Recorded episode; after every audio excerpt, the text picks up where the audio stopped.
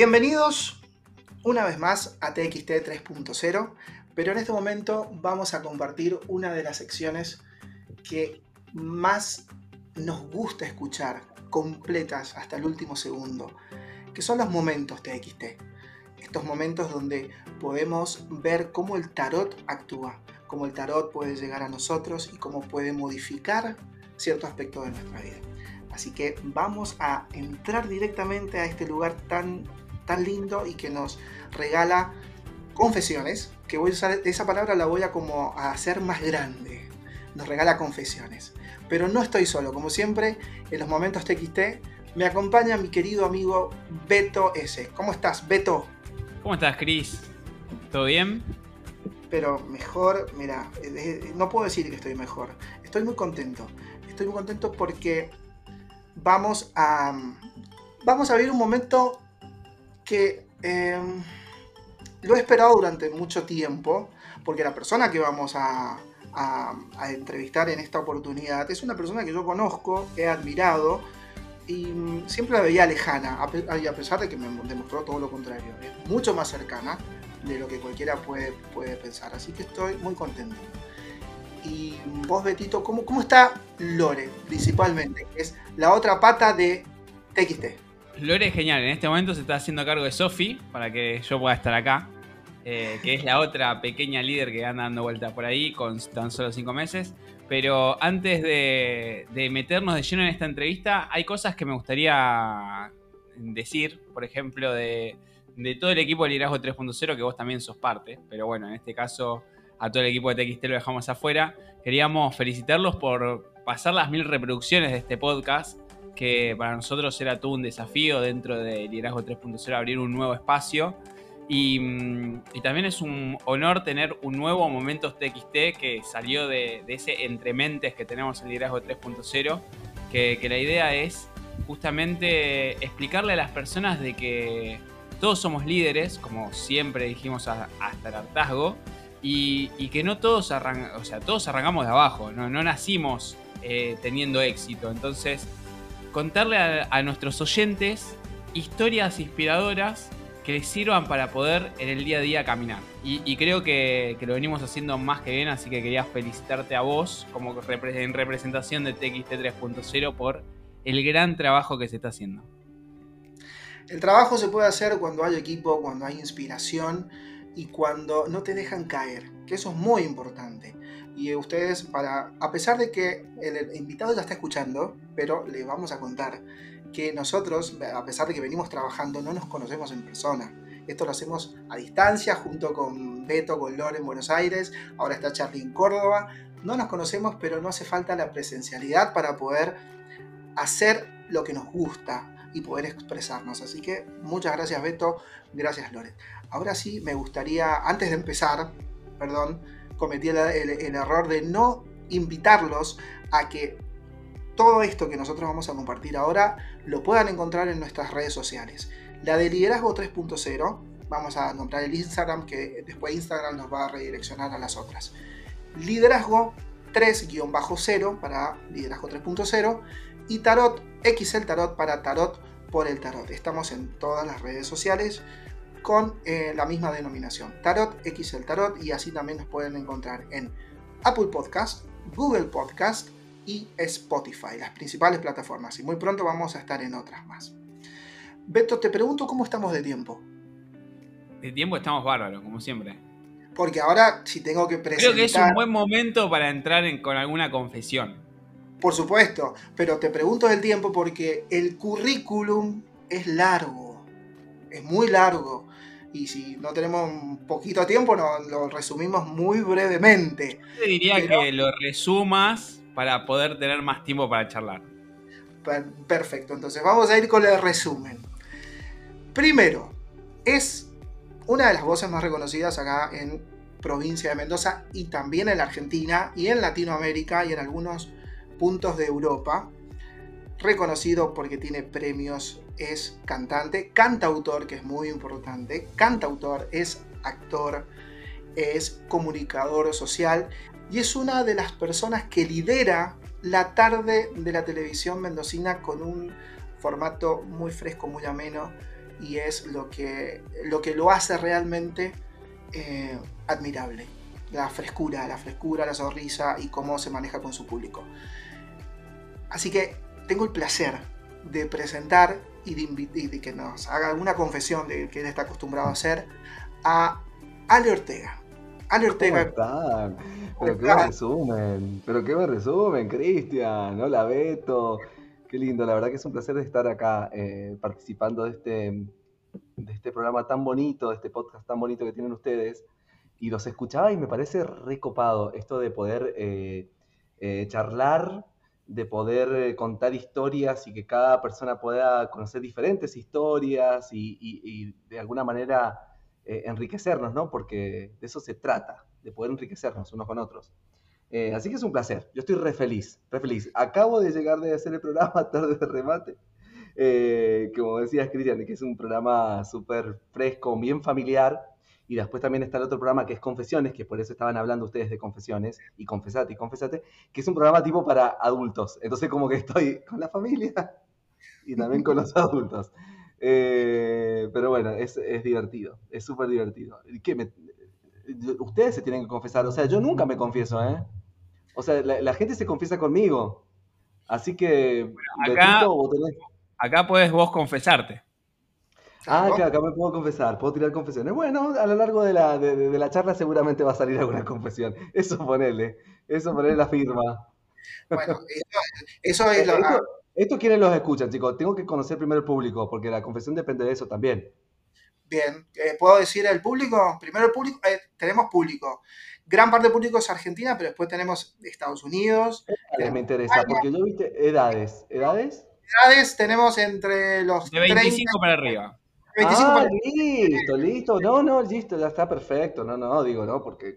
Ahora te aparece todo. Estamos hablando entre adultos. Listo, perfecto. Ya entonces ya sé para dónde puede ir la confesión. Dale. bueno, entonces vamos a empezar con algún tipo de confesión. Primero yo quiero tener, a ver si él es consciente de esto, que le voy a preguntar, que, bueno, esto es un podcast que tiene que ver con liderazgo y tarot. ¿Vos sos consciente del lugar de liderazgo que tenés? No solamente en la tarde mendocina, sino también en todas las ramas que has sabido desenvolverte. ¿Vos sos consciente en realidad, vos sabés que yo es como que he sido bastante inconsciente, digamos, en el transcurso de mi vida profesional y, de mi vida en sí. Es como que siempre mm, he sido consciente después de que hago las cosas. Soy bastante inconsciente a la hora de actuar. No sé, cuando yo me lancé en la música, dije, bueno, me lanzo. Eh, grabo un disco y, lo largo y lo lanzo. ¿Dónde lo lanzo? En el Teatro Independencia. Para los que no son de Mendoza, el Teatro Independencia es como el Colón de Buenos Aires. O sea, es como el teatro más importante que tenemos en la provincia. Y así, lancé mi primer disco ahí, ¿entendés? Y de repente me llamaron después de una semana de lanzamiento para cantar en el, casamiento de Valeria Lynch. Y, todos me decían, pero no estás nervioso. No, no, no. Y después que había pasado todo, era como que me cae a mí la ficha, ¿no? Entonces, es como que estoy siendo consciente de, de repente del impacto que tiene la exposición, en este caso, que, es como una mega exposición al hacer tardes de remate o confesiones, que son programas muy, pero muy vistos acá en la provincia, el impacto que tiene lo que uno dice y eso también como que me llena de responsabilidad, ¿no? Porque no es solamente la idea de decir, bueno, ay, qué genial, tengo un montón de canjes, porque cuando tenés muchas exposiciones como tipo, bueno, buenísimo, te empiezan a caer los canjes y las posibilidades y qué sé yo, sino más bien decir, bueno, cuán responsable tengo que ser ¿no? con, esto, de, tener la posibilidad de decir algo y que mucha gente lo escuche y que mucha gente lo siga y que mucha gente eh, esté de acuerdo o no, pero lo escucha, que es como muy, muy poderoso eso, ¿no? Y he sido consciente ahora, en este último tramo, para ser muy honesto, es como, eh, a mí al principio de año tuve como una situación muy heavy a nivel personal, nada más a nivel familiar y a nivel de salud, que me hizo replantear un montón de cosas un montón de cosas. Y entre esas cosas, de como valorarme a mí mismo. Y eh, valorarme a mí mismo fue también una, manera de, abrir mi espiritualidad, que era un poco lo que yo tenía más en privado, si se quiere. Y fue ahí donde de repente salió el tarot, digamos, mi, faceta como tarotista, que hace años, que yo, yo hace 10 años que estudio tarot, eh, y, y, esta vez como que salió a la luz, y después de eso eh, empecé a como a pensar qué me gustaría hacer. Yo soy, soy un fan de, de, de, mezclar yuyos y, y eso tengo un poco de brujo, ¿no? De mezclar yuyos y de hacer saumos y esas cosas. Y la verdad que me encanta y, dije, bueno, no puedo dejar de, hacer lo que me gusta, ¿no? Y, y, ahí surge una marca que se llama Creer, eh, que tiene que ver con todo esto, ¿no? Con la conexión con la espiritualidad y que la espiritualidad es de uno y que, y que vos sos dueño del poder, o sea, vos tenés el poder de hacer que las cosas sucedan, básicamente, ¿no? Entonces como que honestamente, recién ahora, cuando lancé Creer, que hace un mes que lo lancé, y lancé productos y se vendieron al toque y la gente está como ansiosa para comprarlos, es como que ahí me di cuenta. Y dije, wow, hay que tener responsabilidad sobre esto, ¿no? Eh, pero es responsabilidad bonita, no es que me pese, pero sí como que soy consciente y eso, y eso es como que también me, incentiva a, a, dar lo mejor. Coincido, eh, pero al 100% de lo que estás diciendo pero algo que no todos los líderes están, eh, no sé si están, voy a, valga la redundancia, de la conciencia de la responsabilidad que tienen en el lugar que la sociedad los pone o se supieron poner por su desempeño.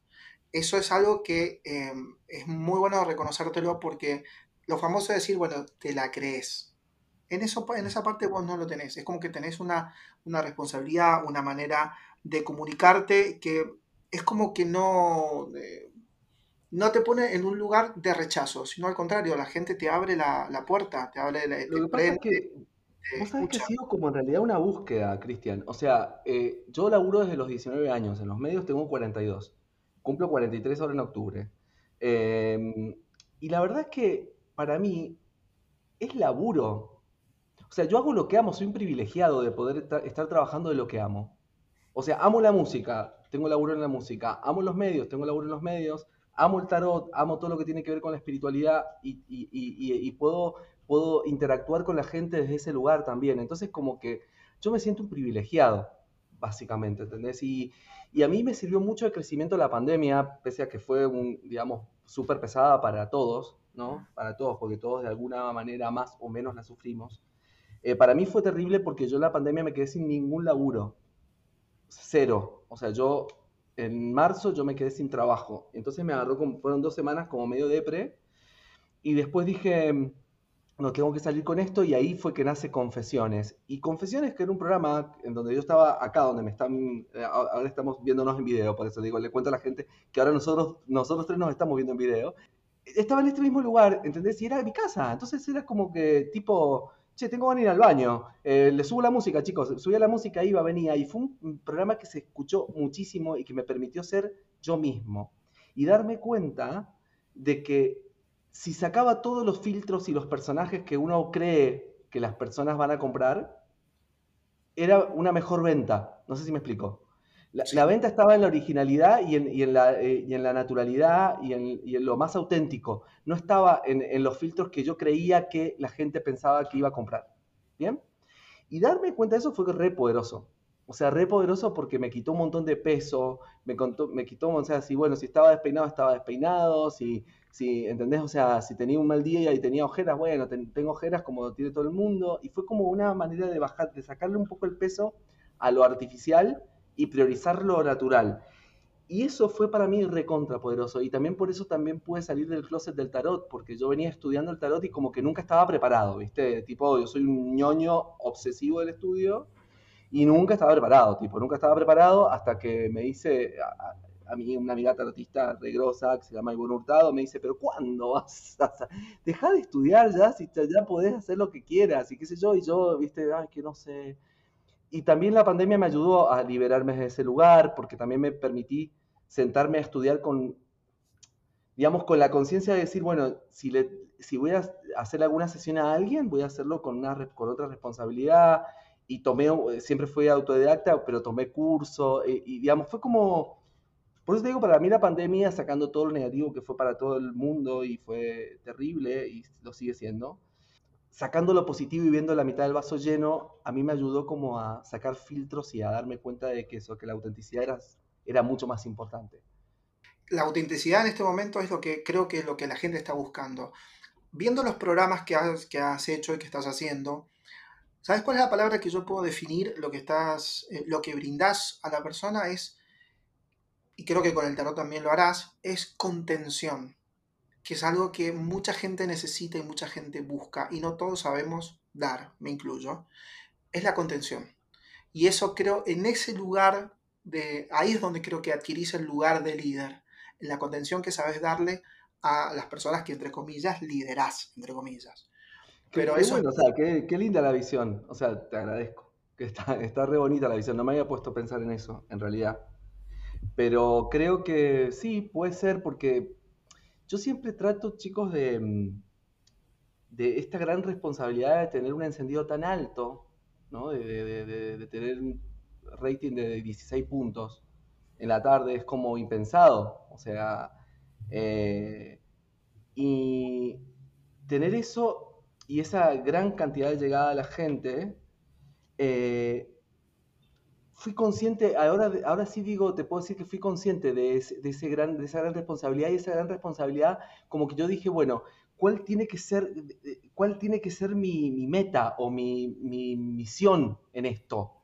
Más allá del, del, laburo estrictamente, digamos, de, conductor de un programa de televisión. Y dije, una de mis misiones más importantes es dar alegría. Entonces, a partir de ahí, ahora yo rescato esto que vos decís, la contención, y que en definitiva lo, se puede traducir en contención también, porque yo, no sé, me pasa también comunicarme con gente que me llamó y, ¿cómo estás? Y estoy acá en la cama porque me apuntaron las dos piernas. Me pasó, ¿eh? No sé mucho, en vivo. Antes esta situación era, mi cabeza fue automática, o sea, ni siquiera lo dudé, y dije, ¿y cómo la vas llevando?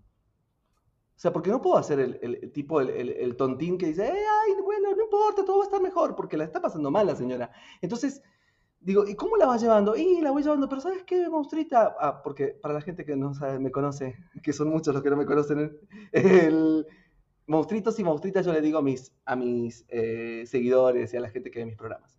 Eh, digo, monstruita, la verdad es que lo que te pasó es una mierda. No hay otra palabra para escribir esto.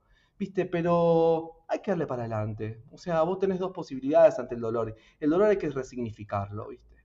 Porque si vos te quedas en el dolor, el dolor, el dolor te enferma, te enferma y te mata. En cambio, si le das un significado extra, es como que es superador y puedes evolucionar, si no, involucionás. Y, sí. y ahora que, te juro, cuando vos dijiste esto, que yo no lo había pensado así, Cristian, es como que sin querer ha sido eso que que vos, que vos definís y es bonito. Es lindo cuando uno se da cuenta. Yo ahora te voy a dar otro dato que, me imagino que ya lo tenés que haber pensado. Vos recién hablaste de 16 puntos de rating.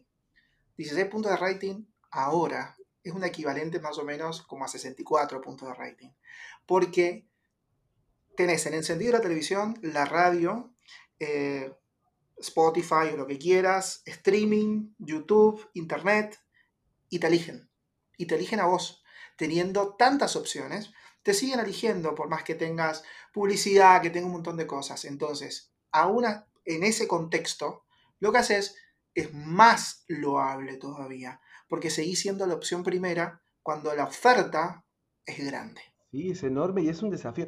Hoy hacer tele es un desafío. Y vos sabés lo que a mí me sorprende básicamente que lo mío es re analógico, chicos. O sea, yo tengo un panel que el panel que tenía Susana en los 90, ¿entendés? O sea, yo doy vuelta al panel Beto, te juro, doy vuelta a un panel que literalmente es de madera y lo doy vuelta yo con mi mano. O sea, no es digital, no es que toco y se, y se, y se arma. No, no, no, no, no, no es digital.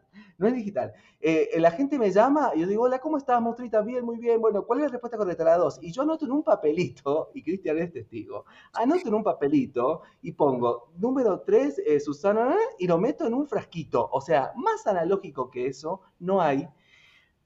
Pero la gente compra lo simple. Yo me di cuenta que en, este mundo absolutamente digitalizado, donde todo está despersonalizado, lo simple es poderoso. Sí. ¿Entendés? Porque es simple, es una llamada de teléfono y no, ojo, y yo digo, no es, porque en un momento dije, bueno, la gente nostálgica, ¿no? La gente de 40 para arriba, nostálgica. No, los pibes de 8 o 6 años que se desesperan por llamarme para dar vuelta al panel. ¿Entendés? Entonces es como, como hay que te ahí te das cuenta que las necesidades humanas son simples. Las llenamos a veces de parafernalia y de ultratecnología, pero en realidad la necesidad simple de la conexión, de la alegría, de la escucha y de la contención es universal y va a seguir siéndolo acá a mil años más. Sí, sabes que mm, te escucho y, bueno, se escucha en realidad. Y, me pongo a pensar en un debate que surgió en el equipo la semana pasada y que nosotros lo traducimos eh, en uno de nuestros últimos podcasts de Liderazgo 3.0, que el título de ese podcast es Hacernos cargo. Porque salió el, debate de, eh, nosotros en general hacemos podcast de temas como, no sé, neuroliderazgo, neurooratoria y demás, pero dijimos, no, pará, o sea, no podemos seguir grabando como si fuera que no está pasando nada en el mundo cuando ahí están pasando muchas cosas, no solo acá en nuestro país, sino en, en todo el mundo. Y, me quedo con, varios conceptos que ustedes tiraron, que son todo lo que lo que todo líder debería tener en su, en su cajita de herramientas, ¿no? La responsabilidad como número uno, porque eh, he trabajado muchos años en medio de comunicación y un micrófono es un arma. Entonces, Absolutamente. Eh, es algo que nosotros debemos realmente tenerle el respeto que se merece. Y mm, y la verdad que me quedo en esto que vos decías de, sobre todo el valorarnos a nosotros mismos. Porque uno no puede dar algo que no tiene. O sea, si nosotros no estamos bien, no vamos a poder ser la contención de nadie nunca jamás. Y, ahí es donde eh, uno dice, eh, bueno, entonces, ¿cómo, ¿cómo hacemos? Porque vos dijiste bien, marzo, al igual que vos, un montón de gente se quedó sin laburo en marzo cuando empezó la pandemia. Y, 2020 como Cristian, 2020. Eh, y un montón de gente decidió bajar los brazos y ahí está el punto, ¿no? ¿Qué hacemos cuando fracasamos? Y la pregunta no es si vamos a fracasar, porque todo el tiempo fracasamos, del momento de que, o sea, hay que normalizar el fracaso, o sea, yo digo, voy a salir y quiero llegar, no sé, 8.30 al canal, llegaste 8.31, fracasaste, ya está, llegaste un minuto tarde, entonces eh, yo diría de que como líderes debemos empezar a normalizar este tipo de cuestiones y empezar a valorarnos más, ¿no? A disfrutar un poco más de, lo cotidiano y de lo simple, como vos decís. Y una de las cosas que es simple eh, es el tarot, que sigue vivo después de muchas eh, revoluciones y muchísimas décadas y, y años, ¿no? Absolutamente. El tarot que es tan simple, que es tan simple y tan complejo, o sea, tan, tan eh, cómplice, tan cómplice de charlas, tan cómplice de, intercambio, tan cómplice de, información, eh, tan simple como una carta que te puede decir un montón de cosas y, que aparte que le interesa, desde hace muchos años, como dijiste Beto, que le interesa eh, a la gente desde hace muchos años y a la gente que cree y la gente que no cree. ¿Viste? O sea, es como, desde la gente que cree o que no crees, ay, bueno, pero decime qué me va a pasar. Es como, ¿viste? Que es, como... Eh, Ahí yo te pregunto, el que dice que no cree, ¿realmente no cree? Yo creo que el que dice que no cree, a veces el que dice que no cree por, por, porque lo dice, para mí sí cree. Ahora, el que tiene una convicción religiosa, por ejemplo, y realmente no cree porque tiene otra convicción religiosa, es súper debatible. Es mm. súper debatible la, charla, ¿no? Que me pasó, me ha pasado. O sea, el otro día me hice una tirada como para 20 personas en simultáneo, que fue súper, súper enriquecedora. Y había una persona que era evangelista y que no participaba directamente en la charla y en un momento ella me, me, me cuestiona un par de cosas y tuvimos un intercambio de palabras súper super nutritivo que finalmente terminó abrazándome y me dijo, Ale, buenísimo lo que me dijiste. O sea, eh, y no es que ahora soy tarotista, ¿entendés? Ella, no, pero es como que está bueno cuando el diálogo se abre. Eh, creo que la gente que tiene una convicción, como esta chica que, me, digamos, me, me planteó un par de cosas con convicción, puede que no crea. Pero la gente que dice, ay, no, que no creo, mm, me parece que tiene que ver más con miedos y prejuicios que con creencia en particular. Sí. Yo coincido plenamente con eso de las, de lo, bueno, lo que veníamos hablando antes de los prejuicios. Dentro del tarot hay muchísimo prejuicio. Te voy a confesar algo. ¿Te puedo hacer una confesión? Obvio, vos sabés que yo soy un gran confesor. Yo no soy cura, chicos, solo tengo que confesar, pero eh, hago el trabajo de cura muchas veces, sí. No, para que te sientas, viste, en tu lugar de ahí, de decir, bueno, vamos a el, el lugar cómodo. en la pantalla que tenés al lado tenías una persona que no creía demasiado en el tarot. Ah, sí, mira. Claro. Betito, Betito no creía tanto. Bien. Betito no creía tanto hasta que me conoció. Y ahí como que fue cambiando un poquito la cosa. No, ¿sabes que A mí me pasaba de que yo tenía la imagen de ese. Por, empezar, no tenía el, vocabulario, ¿no? Entonces para mí eran los tarotistas. Los tarotistas son todos chamulladores, te tiran cartitas, te decía, o sea, salía acá. Yo soy recontra, o sea, súper racional. Y voy a decir, dale, o sea, no. Eh, no me vas a decir qué me va a pasar. Y bueno, cuando lo conozco a Cristian, a Cristian lo conocí y yo le gané confianza antes de saber de que era tarólogo. Entonces, cuando él me dice que es tarólogo, y yo digo, bueno, eh, tiraron la carta, o sea, qué sé yo, o sea, y yo fui escéptico, ¿entendés? Y mm, nada, o sea, ahí fue cuando empecé a, tener y, eh, a creer un poco y ahí es donde me animé hasta a sumarme a uno de sus cursos de que de historia de tarot sabe un montón, Chris. Claro, bueno, pero la cabeza, que te lo recomiendo. claro, pero es que en realidad está buenísimo que te hayas abierto, Beto, porque en realidad el tarot, no necesariamente estudiar tarot significa que vas a ser tarólogo. O sea, de repente, de, hecho yo no arranqué estudiando tarot para ser tarólogo, ¿entendés? Y para tener sesiones. No, yo lo hice como parte de un crecimiento espiritual y después me, di cuenta, me fui dando cuenta del poder que tiene como herramienta para mil cosas, ¿eh? para, pensar, para hacerte pensar, para, para en, el, caso, de, digamos, de ustedes que siempre hablan de, liderazgo, bueno, la importancia que ahí Cristian ya debe haber dado cátedra de eso, pero digo, la importancia que, que puede llegar a tener el tarot en la construcción de un líder, eh, ¿entendés? Eh, porque te, hace mirar y ver cosas desde otro lugar, te permite como reflexionar, como para mí es como súper poderoso y, es como que se convirtió, te digo, es como en una, en una manera bonita de, relacionarme. Es como que yo siento que eh, eh, a nivel eje general de mi vida, eh, la comunicación está así como eje transversal, ¿no? La música, los medios, ¿entendés? El tarot, o sea, es como una forma de, de, una nueva forma de comunicarme. Así que es súper interesante. Incluso, bueno, como decir, la historia, del tarot fantástica. A mí me pasó de que no. Yo decía, bueno, eh, ajedrez, por ejemplo, no sé, yo decía ajedrez. Hay un solo tablero de ajedrez, las piezas blancas, negras, si querés poner otro color, pero se juega igual. Y a mí lo que me llamó la atención es eh, la cantidad de mazos que existen, que yo no creía. Y me acuerdo de una charla que tuvimos por Zoom con Cristian, nos quedamos hasta las 2 de la mañana hablando, y él me sacaba un mazo, otro mazo, otro mazo, otro mazo. Tiene una cantidad de mazos que yo quiero viajar a Mendoza simplemente para conocerlo. Si vos estás ahí cerca, te recomiendo que lo hagas. Es un viaje de ida, el ¿o no, Cristian? Sí, es, un viaje, de ida. Ves más y te, sale caro, la verdad que ya te sale caro porque sí, sí. muy caro. Es que sí, es que sí, sí. Yo, yo mira, yo, Cristian, después de la... Porque es verdad que eh, eh, uno entra, eh, digamos, cuando te gusta esto, es como que entras y compras y ves, ¿y para qué más mazos? Si ya tenés ¿entendés? Pero no importa, porque todos tienen su característica, su cosita nueva, su... Eh, y, yo, me, yo em, finalmente me enamoré del, druida, este, de este, mazo fantástico druida, que para mí es bellísimo, eh, que está inspirado en White, digamos, dentro de las líneas del tarot, ya deben haber hablado ustedes de, de, Marsella, White y bueno, el egipcio, que ahora estoy estudiando egipcio. Estoy estudiando, estoy estudiándolo. Eh, pero me quedé con este, con el, con el druida que está inspirado en White y que tiene como las bases druidas eh, que, en síntesis, piensan que todo lo que tiene vida tiene el mismo valor y, el mismo, y, tiene la misma importancia, o sea, una planta, un animal o un ser humano.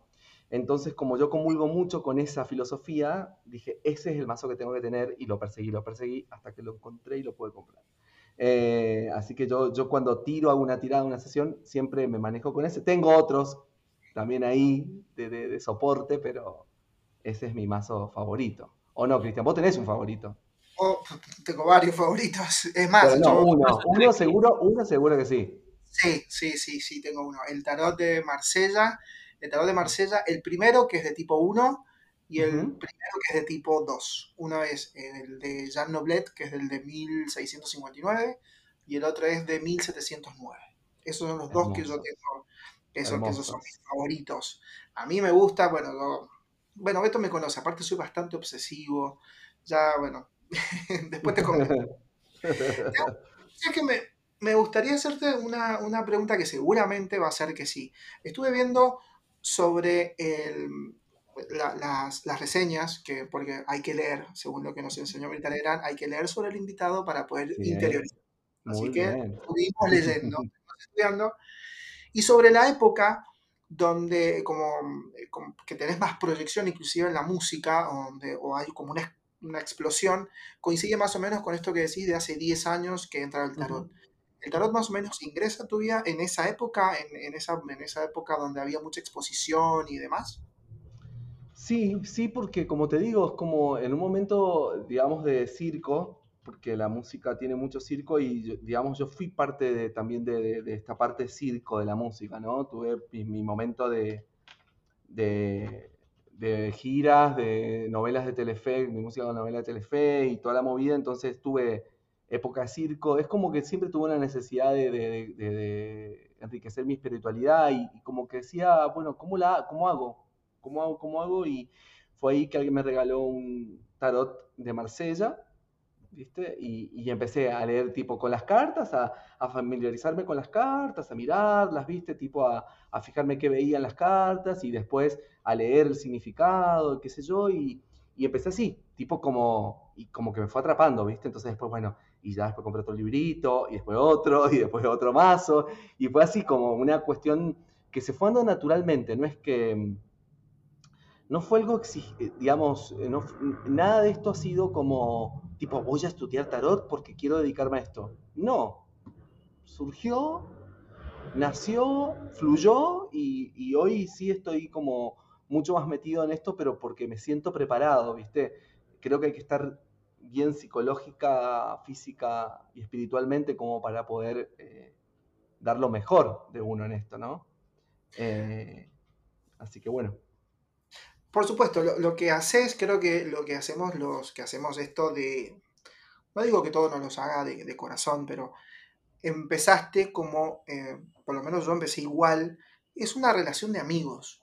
Y en realidad la relación de amigos no es planificada, no es decir, bueno, voy a tener un amigo, voy y lo busco. No, no. Se va dando la cosa. Y cuando empezás con el tarot, creo que puedes llegar a coincidir conmigo en esto, es una relación de amigos y tenés los códigos propios de una amistad, donde donde decís, bueno, si sale tal combinación de carta o tal carta, me puede significar algo y lo vas a entender vos y solamente va a ser un significado para vos porque es algo propio. Ya hay un lenguaje, hay un entendimiento entre el mazo y vos. Que me imagino, ahora quiero hacerte la pregunta, que me imagino que el tarot, si sos así cantautor, en la parte de autor de la creación, me imagino que el tarot pudo llegar a ser como una musa, musa inspiradora en, cierta, en cierto punto. Eh, Vos sabés que de letras de canciones no. Pero sí es como porque en la época en la que yo compuse, como que tuve así como mi, auge de composición, ¿no? Que, estaba como mi, energía artística estaba como muy, muy power. Em, es como que no, el, tarot era como que estaba arrancando yo, ¿sí? Quizás si yo escribiese una canción hoy, que seguramente va a surgir, van a surgir canciones, ahí va a estar presente, ¿no? Porque es como que en el momento en el que yo arranqué con la música, arrancaba leyendo los, el primer libro de tarot, ¿entendés? Entonces como que, pero sí es, sí es, ah, para mí hoy es como, fue más que nada como, como una herramienta de, de conexión espiritual, porque ni siquiera yo nunca me tiré yo las cartas, para mí, ni una. O sea, eh, yo tengo eh, la, persona que, mi tarotista, que, con la que yo, digamos, e, ella es la que me tira, pero yo no me tiro nunca ni una carta. Es como que no, por eso digo que no hay, eh, mi relación con las cartas es más de conexión espiritual personal, conexión personal y conexión, digamos, con el consultante o la consultante, ¿no? y viste que hay como diferentes maneras de tirar el tarot. Yo tengo una manera muy intuitiva, entonces yo nunca miro la carta entera. Yo siempre miro algo de la carta. Es como que yo conecto con la persona y ya está. Yo ya tengo la información y lo que me hace el tarot es ayudarme a armar el cuento que necesito, que, digo, el cuentito este del, relato, de cómo te, voy a contar esto que estoy viendo y que estoy sintiendo. Entonces, como que, viste que hay mil maneras de tirar tarot y como vos decías, cada tarotista tiene, el tarotólogo tiene lo suyo, y su forma, y su mazo, y, su manera de arrancar, y su manera de cerrar, y su manera de llevarte, digamos. Entonces, como que eso me parece mágico, ¿viste? Eso me parece mágico. Eh, y nunca me dejo de sorprender con el tarot, porque yo hago todos los jueves, hago un vivo, un ratito de donde charlo con la gente, y, y siempre tengo las cartas, y y la gente me pregunta, viste que siempre te pregunta el amor, el trabajo, viste como que siempre es como que va rondando sobre lo mismo. Incluso en esos momentos yo tiro una carta y de repente yo tiro una carta y es como que le digo a una persona X, lo que sea, no sé, por decirte, tenés que soltarte más, estás muy estructurada, necesitas como soltar para poder, para poder eh, tomar experiencias nuevas. Ponele, te estoy tirando algo así cualquiera. Después esa persona contrata una sesión mía y me dice, ay, Ale, lo que pasa es lo que me dijiste en, esa, en esa carta que te yo ni me acuerdo, ¿no? Y justo la tirada que le estoy haciendo le está diciendo lo mismo. Entonces eso es como que a mí me, no me termina de, de sorprender y de cautivar lo que tiene el tarot, lo mágico, ¿no? Eso que no tiene explicación. No tiene explicación, pero me imagino que por la relación que estás comentando que lo, lograste afianzar con la herramienta, con el, con el tarot, ¿vos pudiste en algún punto resignificar algún símbolo que para vos decías, bueno, antes de comprenderlo, tenías una carta y tenías un, significado ya? ¿Pudiste hacer el, eh, eso de resignificar alguna carta como que o la entendiste o para vos pasó a ser otro, otro el mensaje? Por ejemplo, sí. hay un montón. Todas. ¿Cuál? Todas. todas? Todas. Porque ¿sabes qué, qué me pasó a mí particularmente? Que yo era como, como soy ñoño, ñoño, o sea, soy ñoño, o sea, estudio, estudio, estudio, estudio, estudio. Claro, entonces para mí tipo, no, esta carta significa esto, esto, esto y esto, ¿entendés? Y cuando, me, eh, como, cuando dejé entrar mi intuición, digamos, y, el, y este don, es como que me di cuenta que la carta podía tener mil significados más y que lo que era la carta es como un disparador. Para mí, en mi, en, mi particular, que yo entiendo que para todos es distinto, es como un disparador.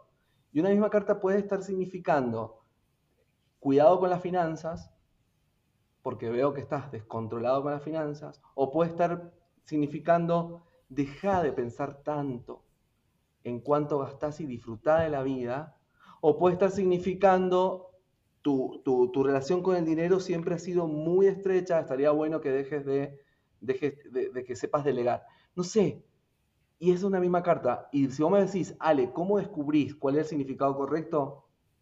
Intuición, es dejarme, dejarme llevar por el momento y, viendo un detalle de la carta, que las cartas tienen miles de detalles. Cada carta. Cada carta. Entonces, si estoy con Marsella, por ejemplo, donde es mucho más no es tan gráfico, sino más bien, digo, no es tan gráficamente entendible. Quizás el, el, druida el que tengo yo es como que cualquiera puede mirar una carta y darle un significado. En cambio te toca un 3 de espada de, de Marsella y son tres espadas, literales. Entonces, entonces como que, ajá, ¿y esto qué significa? Bueno, y ahí, ahí está bueno tener la teoría y haber estudiado, entonces te puedes ayudar con un poquito de eso, pero yo pese a eso incluso, capaz que estoy viendo el filo de una de las espadas. No sé si me explico. Es como que no veo la totalidad en una tirada, nunca. Sí. Lo que yo llamo el símbolo o dentro del símbolo. Exacto. es el símbolo dentro del símbolo. Y el tarot de Marsella es, eh, implica un proceso interno muy diferente al de Rider White, que es mucho más mental, y el de Marsella es mucho más intuitivo. Por algo más y el otro es más esotérico. Entonces, eh, por eso tiene, más, tiene mucha más información que, que, transmitirnos. Veo que Beto está escuchando muy atentamente. Has logrado lo que yo,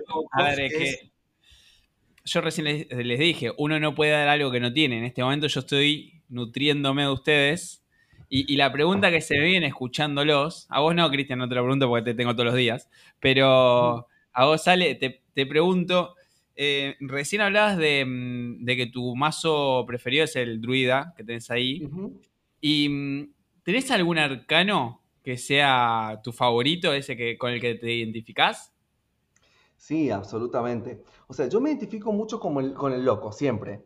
Pero, pero de hecho tengo un, un cuaderno que, que me regalaron que tiene la tapa del loco eh, y, y que tiene que ver con esto de, de- de, digamos, de, de largarse al vacío, de- de- del riesgo, de la incertidumbre, de no saber qué va a pasar, pero igual darle para adelante. Esto de, mm, yo en el loco encuentro todas esas cosas, ¿no? Encuent- encuentro, la- encuentro oportunidades. Mucha gente encuentra incertidumbre y miedos, y yo en el loco encuentro oportunidades. Y yo soy como un loco. O sea, nunca me, nunca me, aparte mira el loco, la gente no va a ver el loco, pero el loco de- del druida es re hermoso, hermoso. Y entonces, digamos, yo como que en el loco encuentro eso, encuentro la inocencia, la inocencia de tirarte o, de animarte a hacer cosas sin ser tan consciente de, lo que puede llegar a suceder. Entonces yo siempre me identifico como el loco, como el loco, ¿entendés? Porque es como que todas las cosas que he hecho en mi vida han sido totalmente aj- ajenas a lo que en teoría el destino me debería haber marcado, ¿no? Yo, pe- nadie en mi familia es músico, nadie en mi familia es periodista, nadie en mi familia es tarotista, nadie en mi familia es brujo, olvídate. Entonces como que yo he abierto un montón de caminos, soy de, alguna manera la oveja negra, eh, según el- el- el tarot genealógico, ¿no? Eh, la oveja negra de la familia, la que abre caminos nuevos. Entonces como que para mí el loco es como algo que, me- una carta que me parece preciosa. En todos los mazos. Y el camino del el el loco. recorrido, el camino del loco es. Eh, ¿Lo Y me haces? encanta, el eh, muy bien, muy bien cómo está entrenado Beto, pero cómo está entrenado Cristian, muy bien. Eh, Para, para no creer, bastante bien. muy bien, muy bien. Claro, viste este camino el loco que puede arrancar, que puede cerrar, pero esa, es esa... Yo siento que en, en muchas cosas soy como un niño, viste, que, que el loco tiene mucha inocencia. Y, y si bien tengo la, digamos, la, madurez de una persona de cuarenta y pico de años, eh, es como que muchas, cuando hago cosas nuevas soy un niño. Y me animo a, soy bastante como inconsciente, ¿viste? Que los niños de repente se tiran a la pileta y no saben cuál onda está. Entonces vos tenés que como adulto tener que estar como ahí atento. Bueno, yo soy así. Es como me tiro, vamos, no sé si el agua va, me tiro. Y vemos qué onda. Y me ha pasado también fracasar mil veces. Pero para mí los fracasos que recién hablabas vos, Beto, son absolutamente positivos. Yo la palabra fracaso tiene mala prensa, pero para mí un fracaso es aprendizaje puro. Lo que Totalmente. con lo que aprendés con un, pas- un fracaso no lo aprendés con un éxito. Realmente. De hecho, hay una. eh, ha- hay un ejemplo que nosotros siempre damos que el gran problema de la mayor cantidad, de la mayoría de las personas es que cuando fracasan, por ejemplo, cuando se tropiezan en la calle y se caen, la- el instinto humano lo que hace es que la persona se levante rápido, se saque el polvo y mire si alguien vio, lo vio caer. ¿Mm? Y, y nunca se pone a fijar por qué cayó. O sea, Claro. cuál fue. O sea, no, no, no busca el aprendizaje, sino que busca no. O sea, es como que le tiene miedo al. Entonces es muy importante mm, entender de que el fracaso es puro aprendizaje. Y obviamente que vos los fracasos no los publicás, más vale.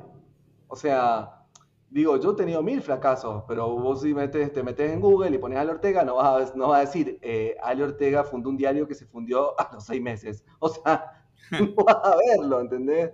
Pero bueno, pero todas esas cosas uno las apre- va aprendiendo un montón. Esto es el fracasado. ¿no? Claro, claro, tal cual, ¿viste? O sea, vos publicás los éxitos, pu- publicás las cosas que te van bien, y más vale, obvio.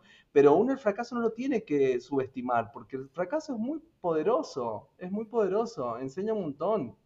De hecho, por ejemplo, si hablamos del tarot, la torre, la muerte, son cartas para mí re lindas, que todo el mundo es como que sale la muerte y se les tiembla la pera, es como dice, ay, me voy a morir, ¿entendés? Pero yo digo, ojo que, que- ¿Cuánto me que- que queda? esos cambios, que esos cambios dolorosos son positivos también, o sea, uno tiene que resignificar el dolor, ¿no? Eh, para, para darle, para darle un sentido, para darle fuerza, para evolucionar.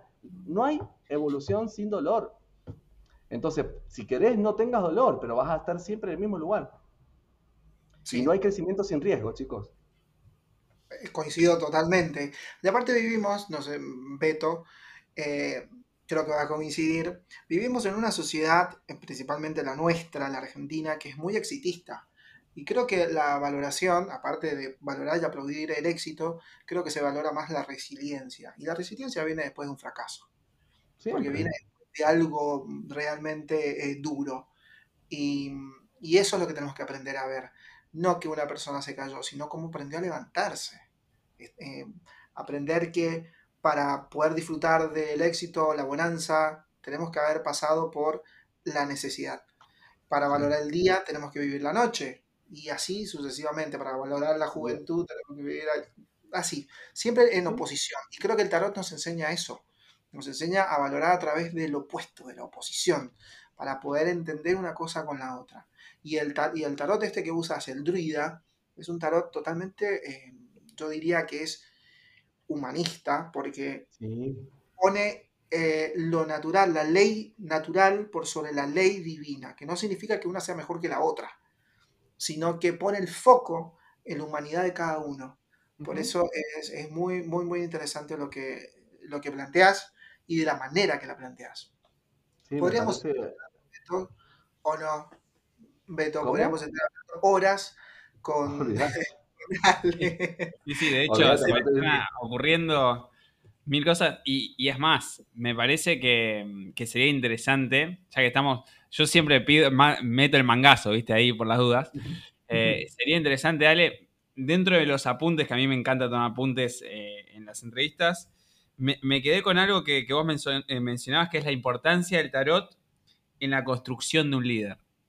Y, es, un, es un podcast que me gustaría que, no lo tenemos, que me gustaría que lo hagamos y que vos te sumes en la grabación, porque me interesa muchísimo el, la óptica que tenés y el análisis que, le estás dando a esto. Sí, me parece súper interesante. Me parece súper interesante poder generar eso, porque el tarot, el, tarot puede construir, digamos, si el tarot puede construir, puede ayudarte a reformularte un montón de cosas que quizás vos no estás viendo y el tarot te las hace ver, eh, te puede ayudar a formarte como líder sin lugar a dudas sin lugar a dudas, porque hay cosas, hay como, nosotros somos como un pequeño loop, ¿viste? O sea, es como que naturalmente aprendimos tantas cosas históricamente en nuestra vida, en nuestra, eh, que, que, somos como un loop de acciones, de acciones y contracciones. Entonces, eh, descubrirlas nos, nos va a convertir en mejores líderes, sin lugar a dudas. Para mí el tarot es una herramienta re poderosa. Se nota que, lo, que para vos es poderoso porque me parece que te empodera. Y ahora te hago una pregunta, ya no como Ale, sino como el loco que vos te consideras que sos. El loco este Ale Ortega, ¿tiene alguna, alguna frase de cabecera o algún pensamiento que domina cuando hay una necesidad o cuando tenés que definirte como tal? ¿Tenés algún, alguna frase de cabecera, así, o algún pensamiento o algún algo? Sí, pero es retrillada, chicos. O sea, no es una frase así como tipo, ay, qué, qué genio para mí la frase es, nada es imposible. O sea, como que tipo, y es una frase con la que en mis equipos de trabajo es como que siempre los incentivo a eso. Nunca piensen plantearme algo, no plantearme algo porque piensan que es imposible. Para mí todo es, todo es posible, todo. ¿Qué querés? ¿Meter un barco en la ciudad de Mendoza? Veamos, se puede meter. ¿Cómo lo hacemos si somos somos un pueblo de montaña? Eh, ya vamos a ver, pero lo vamos a lograr. ¿Entendés? O sea, como que para mí el nada es imposible me, permitió crecer y evolucionar un montón, eh, digamos, como, como persona, como profesional. Eso y garra y corazón son como dos, frases para mí súper importantes. Nada, nada es imposible y garra y corazón es como, como re re poderoso. Yo creo que a todo hay que ponerle esfuerzo y, corazón. Sin eso es como que eh, somos autómatas, ¿viste? Entonces eh, es, como, esas dos frases para mí son importantes. Y creo que este es el momento justo, Beto, para poder cerrar esta, esta, esta entrevista con una, algo que nos motive. Y creo que lo último que escuchamos es lo que nos queda en la cabeza. Y esto que Ale comparte con todos nosotros es bueno que el que esté escuchando el podcast antes de dormirse le va a venir, pero muy bien para tener unos sueños fantásticos y poder programarse para el día siguiente. Si vas caminando por la calle escuchándonos, esto va a hacer que llegues a destino de una manera distinta. Así que Ale, a nosotros, a todo el equipo de, Liderazgo 3.0, de Tarot por el Tarot y TXT, que es esta amalgama, no nos queda más que agradecerte por este tiempo que has tenido para con nosotros, de compartir tu visión del tarot, de compartir cómo el tarot, eh, de cierta manera, eh, entró a tu vida como una especie de, de barra que te decía vamos para adelante o por este es el lugar y, que supo darte el mejor, el mejor consejo, creo yo, por lo que estás manifestando, en el momento que lo necesitabas. Entonces, eso es enorme y, de esta manera lo que hacemos nosotros es tratar de derribar ciertos mitos y ciertos tabús que hay alrededor de esta herramienta, que son brujos, que esto, que lo otro, y en realidad eh, si lo tomás con naturalidad y, tal vez como un juego, porque en el tarot nace como un juego, si lo tomás de esa manera lúdicamente, eh, el resultado es distinto porque lo haces con alegría, lo haces con, otra predisposición. Así que esto, esto que Ale nos está compartiendo está muy bueno que lo hagan de manera personal. Por eso, Ale, yo te voy a invitar, en este momento te damos el espacio para que digas tus redes sociales, donde te pueden encontrar eh, y, todo, y todo lo que pueden esperar de vos si se ponen en contacto. Bueno, antes que nada, gracias Beto, gracias Cristian, a Lore y a Sofi, que ahí Lore, bueno, está cuidando a Sofi, dijiste vos Beto, así que bueno, le damos un beso también a Lore, a Charlie de Córdoba. Eh, bueno, muchas gracias por el espacio, chicos. Ha sido un placer. Mi, mis redes sociales, Ale Ortega Oficial, me encuentran en Facebook, en Instagram, eh, y a partir de ahí linkeo a todas mis, mis actividades, ¿no? Porque ahí tengo creer vaya Ale Ortega, bueno, pero Ale Ortega Oficial, búsquenme como Ale Ortega Oficial, ahí, ahí estoy, en Instagram estoy como verificado, así que el que tiene el tildecito azul, ese soy yo. Em, y nada, darle para adelante, chicos. Yo creo que el peor, el peor pecado que puede cometer una persona es eh, agarrarse de la excusa del miedo, ¿no? Uno se tiene que animar, animarse a ir para adelante, animarse a que, a que las cosas se pueden dar. Si ya nos configuramos de pensando en que no se va a dar y bueno, no se va a dar. Si ya nos configuramos de que no soy capaz para hacerlo y lo, probable, lo más probable es que no sea, no, no, sea capaz en el momento. Entonces, hay que ser loco. Hay que ser el loco, hay que transformarse en el mago para tener todas las herramientas para, para lanzarse a la, a, la, a, la, a la cancha y tener a la carta de la fuerza pegada en la frente. Así acabas de nombrar mi carta preferida, la carta de la fuerza. Yo me identifico con esa carta. La carta de la fuerza para mí es. Hermosa. Hermosa, una hermosa, hermosa. Hermosa. Beto, palabras finales, algo, porque ha estado muy callado. Eh, felicitaciones. Otro premio más que le damos a Ale que logró cerrarte la boca, Beto. ¡Epa! No, bueno, a ver. Eh, a mí me pasa que en este tipo de entrevistas me, me gusta. Mm, o sea, soy de los que piensan de que uno tiene que que darle espacio a los entrevistados. Y porque es la primera de muchas veces que Ale va a estar con nosotros. Pero nosotros hablamos todos los. A mí me pueden escuchar todos los lunes. Eh, jueves por medio también me pueden escuchar. Entonces está bueno en estos espacios también eh, escuchar eh, distintas, distintos pensamientos. ¿no? Y me quedo con un pensamiento final que, es casi un resumen de, de todo lo que vivimos en esta gran entrevista, que es lo importante es valorarnos a nosotros mismos, de poder aprender de, nuestros fracasos. Me quedo con una frase de Ale que es increíble, que, es que no hay crecimiento sin riesgo y que debemos asumir la responsabilidad de nuestras decisiones. Básicamente tenemos que hacernos cargo. Y, mm, quiero cerrar con esto que, mm, me parece muy importante, que, no quiero dejar que, pase como si nada. Ale nos contó eh, un intercambio de, opinión que tuvo con, una persona que en una tirada de tarot. Y, la importancia, la importancia del libre pensamiento y de uno poder aceptar que el de al lado piense distinto. En un mundo en el que parece que es todo blanco o negro, aceptar que el de al lado piense distinto y que en algún punto en algo vamos a estar de acuerdo, aunque sea, no sé, que a los dos nos guste el dulce de leche. En algo nos vamos a poner de acuerdo. Y poder construir. es que sí, esto. Sacó un arcano, perdón, no un arcano, un oráculo, ya había llamado un oráculo. Ella no se tiró las cartas, no, no, yo hice una tirada muy rápida, imagínate, 20 personas dan tipo tres cartitas para cada una, ella no se tiró, tuvimos ese intercambio de ideas que estuvo fantástico, fantástico, porque más que nada, más que intercambio de ideas, como me preguntaba ciertas cosas y yo le saqué un, montón de dudas y después arcó un arcano, un perdón, un oráculo, que había llevado yo un oráculo de, hechizos, imagínate, oráculo de hechizos. Y, Y le digo, ¿qué te tocó? ¿Viste? Y me dice, mirá, me tocó esto y me encantó. Y le digo, vos tenés que tomarte también esto también como un juego. Porque es un juego, el tarot, el tarot nació como, como decía Cristian, nació como un juego. Pero fue tan enriquecedora como decís eso, está buenísimo de poder como palpar que se puede tener diferentes opiniones y convivir pacíficamente, tomar mates. Totalmente. Y cerramos con, con esto, ¿no? Con que nada es imposible. Creo que ese es el Nada. mensaje. Nada, nada, nada. Nada. chicos. Imposible.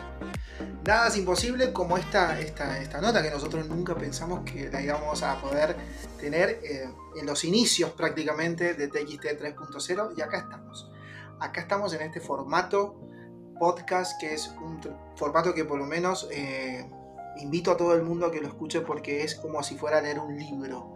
Te motiva muchísimo la mente porque te vas imaginando lo que estamos relatando y cómo lo estamos diciendo y con la intensidad que lo estamos haciendo. Así que no nos queda más que agradecer nuevamente a Ale. Beto, te mando un, abrazo enorme a la distancia, igual que a Lore y a Sofi. Recordarles nuevamente las redes sociales de Liderazgo 3.0, principalmente Instagram, que es la red social de moda, arroba liderazgo 3-0 y la de Tarot por el Tarot de XT es Tarot X el Tarot. Nunca te, nunca te corto, Chris, pero vayan a ver la web nueva de liderazgo que está fabulosa. Y, y ahí pueden ver a gran parte del equipo que es www.liderazgo30.com.ar. La venimos estrenando en las últimas semanas y, y ahí es donde nosotros intentamos eh, linkear y amalgamar todo el valor que intentamos agregar cada día. Ese es el fruto del esfuerzo del trabajo en equipo. Resume en la página de liderazgo eh, 3.0. Como siempre decimos, antes de irnos dentro de, de XT, que siempre, siempre, siempre es mejor tarotear que tontear. Chao, queridos tarófilos. Chao chicos, chao chao.